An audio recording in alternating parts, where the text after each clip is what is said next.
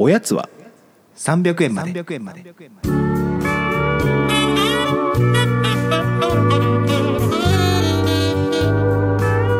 この番組は東京都在住サラリーマンの正木と義安が決して状況を逸することのない日常を語り尽くすポッドキャストです。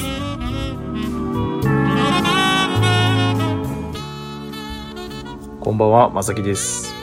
こんばんはおぎやんですちょっと今週はお互い時間が取れず、オンラインで一夜分だけ撮ってます。そうですねなので、今日のは取って出しなので、だいぶフレッシュな回にな新ります。鮮度が高いですねお花見しました？花見はですね今回やろうやろうって言ってたのに結局ちゃんとした花見できずでまうんあちょっとうちの近くの大きな公園がまあ毎年花見の会場だったんだけどそのねコロナ禍で禁止されてたなくじゃないですかそれが復活してて、うん。うん。ランニングしに行ったらめちゃくちゃ花見客ばっかりでその花見客の間を縫って走る感じになってしまったなんかあれっすよね。今年結構開花が早くて、多分3月25とから辺が一番良かったのに、あの週末がものすごい雨降ってたから、意外とみんな花見の予定し作ってたけどできなかった人が多いんじゃないかな。そうねなんか寒い日もあったしでもねうん。先週くらいが良かったんじゃない？なんかあんま花満開とかではなかったかもしれないけど散り始めぐらいがまあ、先週ね、土曜がね、本当にいい天気だった。本当に良かったと思いま確かに確かに。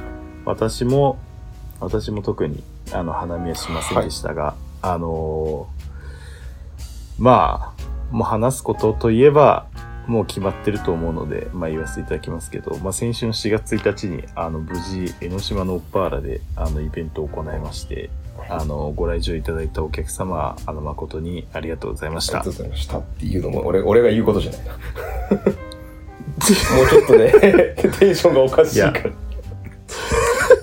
っとおぎやん、今日オール明けで臨んでるらしいので、仕事で。ちょっとね、テンションが、テンションがよくわかんないみたいないや、なんか、まあちょっと簡単に、あの、まあ先週、あの、冒頭でありがとうございましたとは言ったものの、まあちょっと簡単に話させていただくと、まず4月1日、朝を、もともと1週間ぐらい前、雨予報とか出てたんですよ、4月1日。わあ、これは結構持ってないなとか思いつつ、まあ天気はどうしようもないから、まあもう待つし、もう当日を祈るしかないと思って。で、2日ぐらい前から晴れのち曇りか曇りのち晴れみたいに出てて、あ、雨は大丈夫そうだなっていうので、まあ結構安心して、まあじゃあまあいいかみたいな感じで、で朝起きたんですよ、4月1日。起きたら、雲がなく、快晴で、こんなことあるって思っていい天気だったよね起きた瞬間、ぶち上がりすぎて、ちょっと泣きそうになりました。人生で初めて天気。会場でじゃないんだそこでなんだ会社でしょ、もう朝起きて、カーテン開けた瞬間のあの天気を見てぶち上がりました。まあ、で、12時半ぐらいかな、に江ノ島着いて、で、1時ぐらいからなんかリハーサルみたいな感じで、まあ音出しみたいなのしてたんですけど、まあやっぱり江ノ島も雲一つない天気で、もうリハーサルの時点からマジで、まあ、気持ちいいんですよね。で、なんか、あの、店員の人とかがアイスコーヒー飲みますとか言って出してくれて、もう最高やんみたいな。もう人もいなくて、ゆっくり椅子に座りながら、外見ながらアイスコーヒー飲んで、もうすでに、お始まる前からもう僕に大満足レベルなんですよ。いや本当いい会場だよねあそこねで、まあちょっとオッパーラ、まあどんな会場かとも言ってると思いますけども、普段はなんかまあカレー屋さんみたいな、まあいわゆるなんかそのアメリカのダイナーみたいな感じの、まあ店の作りになってて、で、そこにもう本当にクラブレベルの、まあ音響がしっかり入ってるっていうような、まあお店なんですけど、で、僕は最初2時から1時間ぐらい、まあ DJ やらせていただいて、まあ、最初なんで、まあ結構ゆったりした曲をまあかければいいやっていう感じで、で、正直そんなに9時までのイベントで7時間もあるんで、まあ最初の1時間なんてそんな人来ないだろうって思ったら、結構呼んだ友達とか含めてお客さんが結構最初から来てくれて、あなんか意外と人来ちゃったなぐらい来てくれたので、まあ非常に気持ちよく DJ をさせていただきました。大。盛り上がりだったね。で、いやー、本当で、まあもうそっか。らもうなんか僕はずっと会場の中でなんかお酒飲んで友達と話したりとか踊ったりして、もう気づいたら9時で終わって、9時半ぐらいに終わったのかな。でもう終わっちゃったって感じでしたけど、やっぱみんなは再入場もできるから、なんか、まあ夜に来る人もいれば、一回お昼来て、ちょっと、あの、天気もいいから外でなんかお酒飲んでとかご飯食べて、また夜戻ってくるって人もいれば、なんか鎌倉でなんか昼間ゆっくりして、なんか3セットぐらいの時間になってくる人もいればって感じで、いや、なんかめっちゃ良かったっすね。なんかみんなリフレッシュしてるっていう感じがしたのが何より良かったかなというところでした。うん。そう思います。僕はちょっとね、あの、夜帯に伺う形になってしまいまして、すいませんでした。だいぶゆっくりしてたよね。でもね、あれじゃない、ろ6時ぐらいだっけ着いたの。そそれぐらいじゃない？多分。うん、6時ぐらいかも。いや、てか、おぎやん今日来ないのかな？いやいや、さすがにそれは絶対あれなんだけど、来ないわけにはいかないんだけどさ。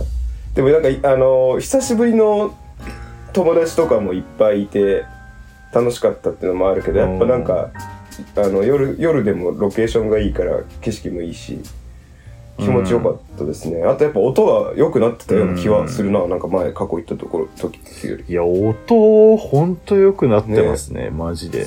いや、普通なんか、あの規模感だと、やっぱり音を大きく出しちゃうと、多分友達と話すとか結構しんどい感じなんですよ。もう音が割れちゃったりとか。でもやっぱあんまりそういうのがないから、本当にすごいなって思って。そうだね、確かに。うーん。音の良さと、あと、まあ、そうだな。なんかお酒もいろいろあるし、それも楽しかったな。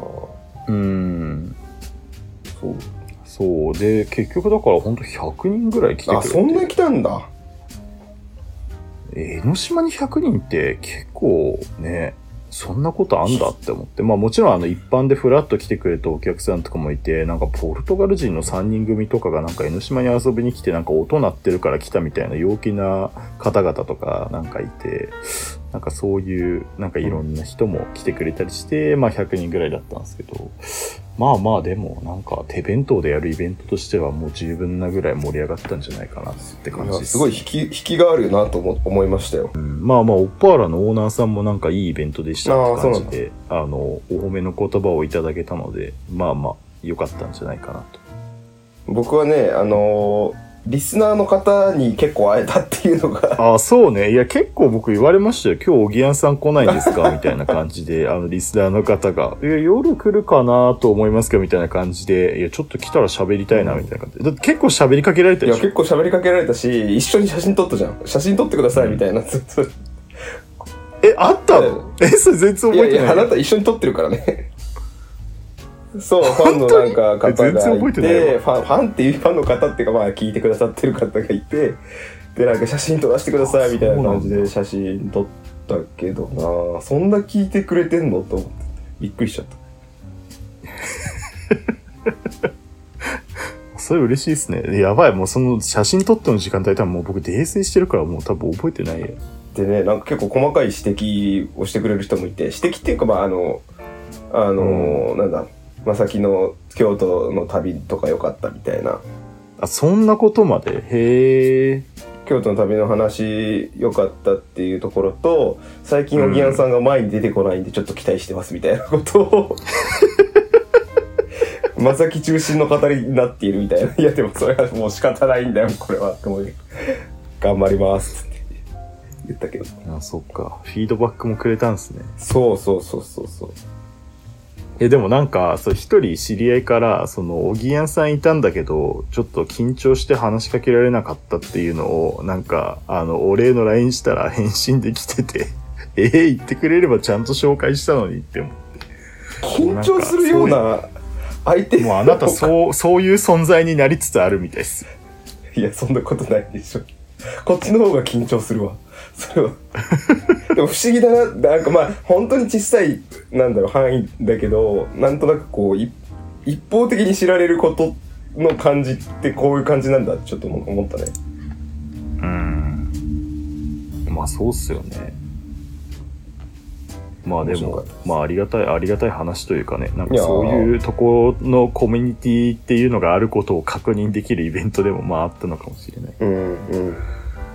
そうね。まあ、ただなんか結構そのもともとなんか、この間のイベントは自分がやりたいって言い出したから、なんか自分でも結構頑張っていろんな友達とかに声かけましたけど、なんかまたやるってなったらなんかもうちょっと、なんか別に僕とかのこと知らない人でもなんか来やすいような感じとかになんかもう少し工夫してやってもいいのかなっていうのはなんか一週間ぐらい経ってちょっと思いましたけど。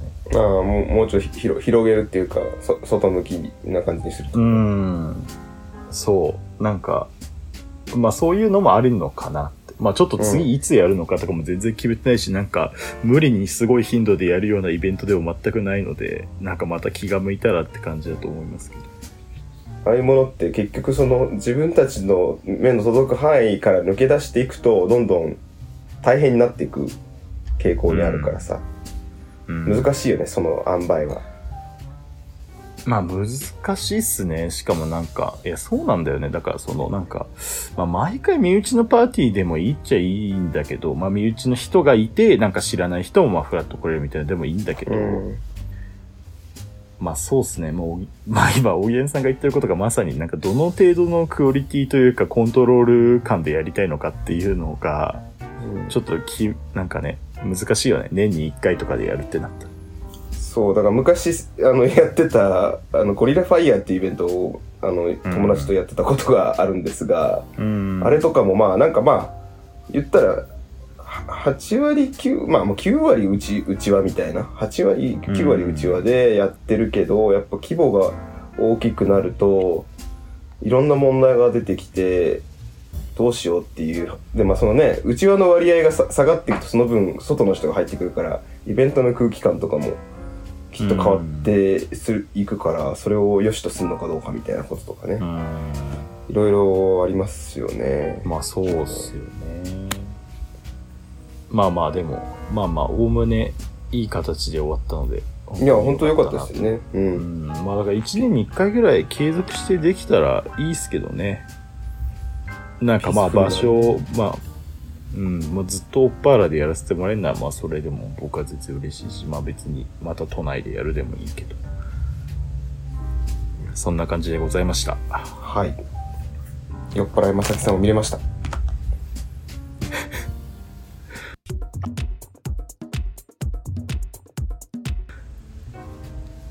えっと、ちょっと話題変わるんですけど、はい。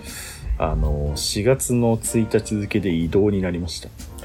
おめでとうございます。なのか？いや、なんか、僕、去年の4月1日に移動してるんですよ。部署、そうだよ。ね。一一年で、すごいな。で、またなんか移動になって、うん、で、まあ去年も話したんですけど、会社が人事異動の発表がものすごい直前にしてくるタイプの会社で、まあ、今年もそうだったんですけど、4月1日が金曜日、ん ?4 月1日が土曜か。だから、前日の3月31日っていうのが金曜だったんですけど、全社的に発表されたのが3月30の木曜で、うん。で、僕に内示が出たのが、その週の月曜の夕方みたいな感じだったので、まあ直前で。まあそうだよね。で、なんかまあやる仕事はそんなに変わんないんですけど、まあただなんかその新しくできる部署みたいな感じのところに移動になってしまったので、うん。なんか普通に大変そうだなーって しかもその前の部署は兼務先で残る。ああ、なるほどね。うん、だから単純に言うと仕事量がまあ倍なのかよくわかんないけど、なんかもう兼務っていうことを今までしたことがなかったんで、なんかどういう比重で仕事をすればいいのかがよくわかんない。それは、なんか、ちょっとさ、不思議なんだけど、似た状況だね。私も、その部署移動というか、うん。決ま、決まりまして。まあ移動とい4うか。月1日？4月1日で出向？になっ出て、向で、現所属してるところはそのまま、まあ基本的にやると。あ、現部上の仕事は残しなんだ。残しなんだけど、ちょっと分量をあの減らすようにするわと言われてて、うん。それがまあなんか、あの、それこそ本当うちの発表もどこもそうだと思うんだけどねちょ直前なんだよねやっぱね移動のうん。内示が出る直直前というかうん、で、まあその調整するわって言ってて、そこから2週間経ち、なんか、あ、ごめん、ちょっとパズルがうまく組み合わさらないって言わ言われたんだけど。パズルしてからややらない？それ、普通。パズルしてから担当つけるでしょ、普通。どういうことやねん。うんまあまあ、そういう、そんなこんなで、そうですね、2人とも結構大きく変わりますよね。いや、変わるね。しかもなんか、結構二人とも重たいっすよね。そうなんだよね。なんか、あの、今よりも重くなるタイプの移動っていうのをなんか、まあ、あの、一応収録前にたまたま小木屋さんに LINE で移動になっちゃいましたみたいなことをまあ言った時に、いや、俺もなんだよ、みたいに言われて、うん、あんたもかいって思って。で、お互いなんか重そうな移動っていうのを確認して、まあ、頑張るかっていうので、LINE を終えるっていう。いやどうですか？皆さんこの春。皆さんなんかねいろいろちょっと生活変わる人も多いと思いますが。いやポジティブなことばっかりじゃないもんね。春って。春は、なんか春っていろんなことありますよね。うん。なんでなんだろうな。まだねあのうちに新入社員が入ったんだけどうちの会社は。うん。まだ新入社員の顔を見てない僕も写真、なんか社内法の写真でしか見てない。あでも写真が来るんだなんかみんなの集合写真みたい。とかはありましたけどね。そうでもなんかやっぱ時代だなって思ったのは、なんかそのプロフィールシートみたいなの一応書いてあるんですよ。自己紹介シートみたいな簡単なやつ。うんうんうんなんかフリースタイルダンジョンが好きですとか書いてる子がいて、マジで時代だなって思って。それはまあ世代が違うっていうことだよね いや、はいそうそうそう。いや、なんか、僕が入社した時フリースタイルダンジョンあったけど、とても社内法の自己紹介シートに、フリースタイルダンジョンとかヒップホップが好きですとは書けるような、あれではなかったから。ああ社風が変わったってこと？ちょっと。いや、だからヒップホップっていうものがものすごいやっぱ社会的に浸透してるんじゃない？やっぱり本当に。あ何？それをじゃああ書いても分かってもらえるという前提で書いてるってことか。多分、ヒップホップって言って、とかフリースタイルダンジョンって言って通じる人の人数が多分、ここ数年で桁違いに増えてると思いますけど。そっかそういうことねだからあれでしょその君が入った時はまあそれは、うんフリースタイルダンジョンも別にあったけどそれをうん書くというところに至らないってことだよね、あんまりてか書いてもみんなわかんねえしなっていう風に勝手に自分で思っちゃう。もし好きだとしても。まあまあまあそうかうん。認知度が。なんかそれは結構、うん、びっくりしましたね。なるほどね。っていう。でも、おけんさんの部署とか新人とか入ってくるんですか？えーっとね去年入社した人がうちの部署に入ってくるはあるけどそれがそれそその彼ともまだ会えてないな。なんかなんだかんだでバタバタしてて、でも新入社員は最初なんか1週間ぐらい研修があるんだよね。うん。あ、でも1そう週間しか研修ないんだ。いやそうなのよそう短っ。なんかほんとさ研修期間って会社によってそれぞれですごいちゃんとしたメーカーさんとかだとさうん。半年ぐらいけ研修とかあるあるじゃないですかいや、あるでしょうね。そう大きいところとかだとさうん。そうもう1週間だからうち1週間。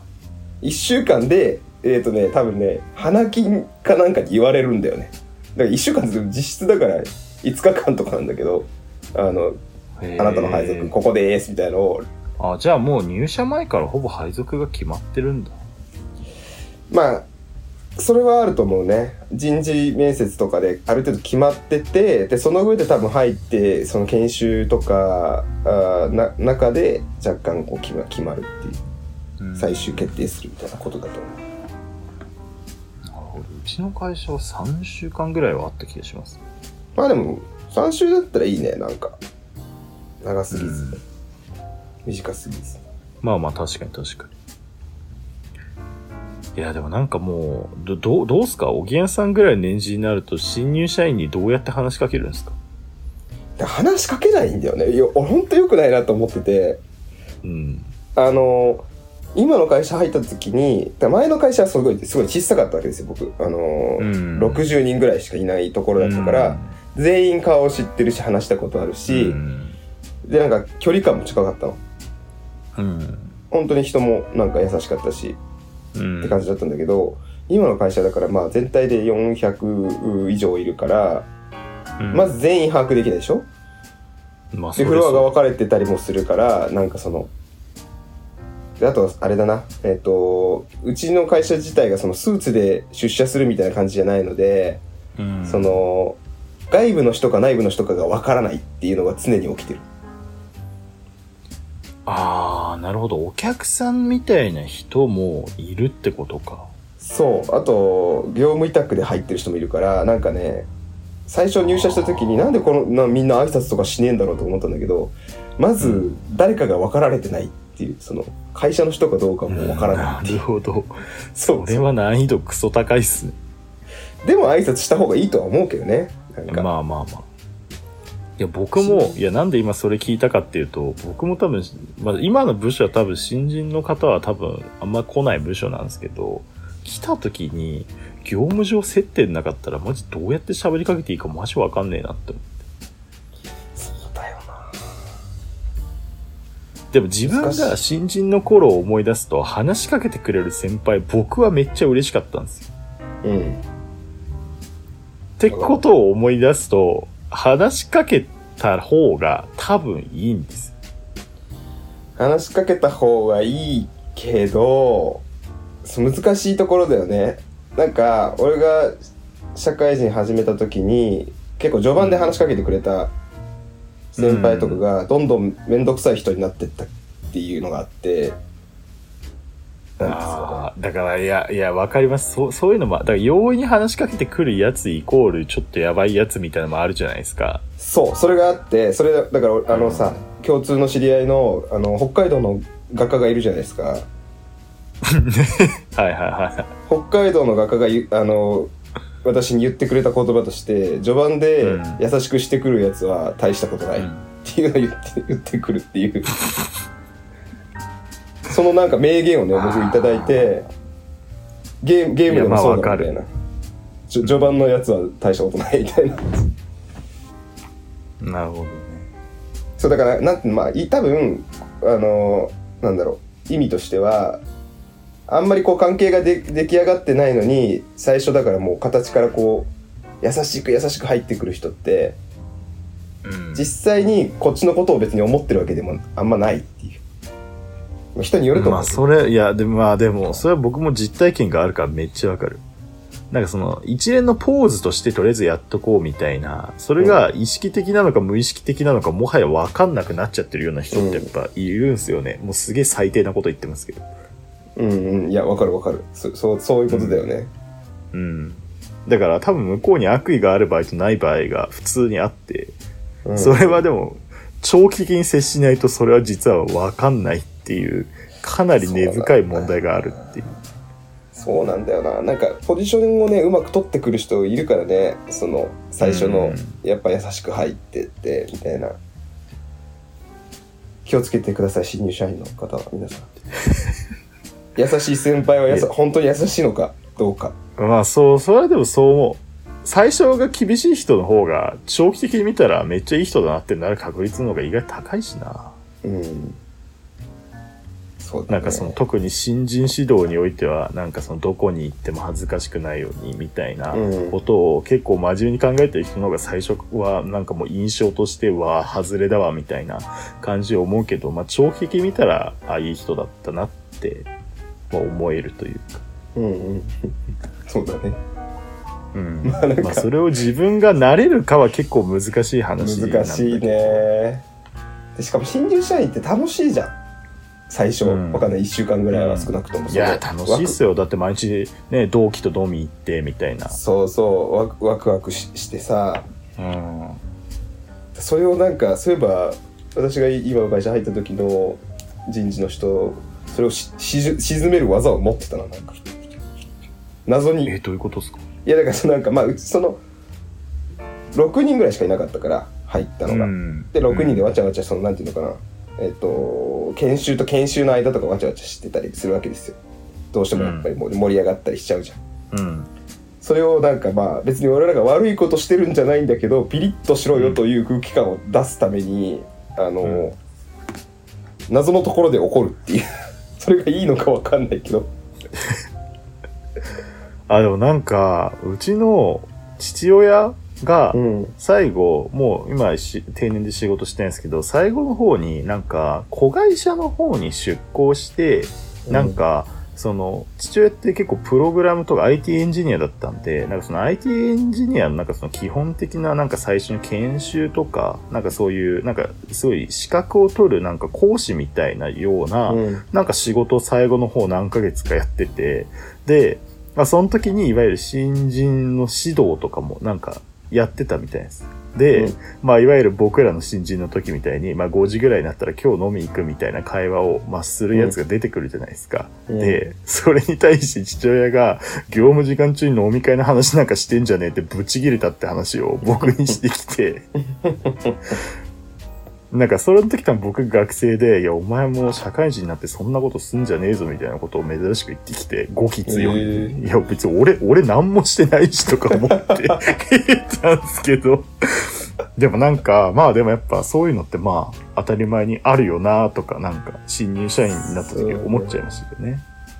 だからそういうこと言うとやっぱ浮ついたやつに見られんだなとか。まあまあそうだね。特にそう見られるよね、だ2年目とかになってすげえちさあのなんだろう軽い感じというかこんなんでいいんだろうって思うぐらいの慣れこなれ具合が出てきたりとかするけど1年目でそれをやっちゃうとめっちゃ怒られるみたいな、うん。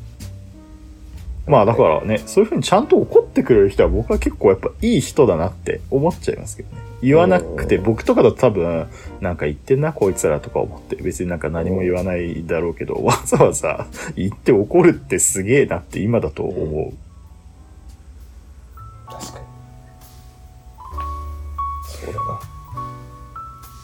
まあちょっと何の話っていうぐらい脱線しちゃいましたけど。まあでもいいんじゃない？そのね新新規一転するのもあるからあのね、うん初心に戻るというところで、まあなんか皆さんの新人との接し方とか後輩との接し方エピソードとかなんか心がけてることとか結構マジで知りたいけど。そうだよね。うん。知りたい。だからさこれさ毎回思うんだけどさエピソードをさここで言うじゃん、で皆さん教えてくださいって言うじゃん。誰も送ってこないよね、基本。いやいやいや、でも言い続けることが大事だから。え永遠に来なくても。なんかそのさいや送ってくれえなんていうのかな。ちょっとうまく言葉にできないんだけどさ送ってくれても結構後だし。うん。今だからちょっとそのうお便り見なきゃっていう気持ちになりましたわ来てるはずな。の今ね、ちょっとお便り、そう、2件来てるから、ちょっとそれ来週拾い拾いますね。来週拾いますか。じゃあ。はい。2件どころじゃないのこれ。結構来てるんじゃない？本当に？うん。ごめんなさい、僕2通把握でした。じゃあ来週は、あの、お便りを中心にやりましょう。はい。そうしましょう。ありがとうございます。おやすみなさい。おやすみなさい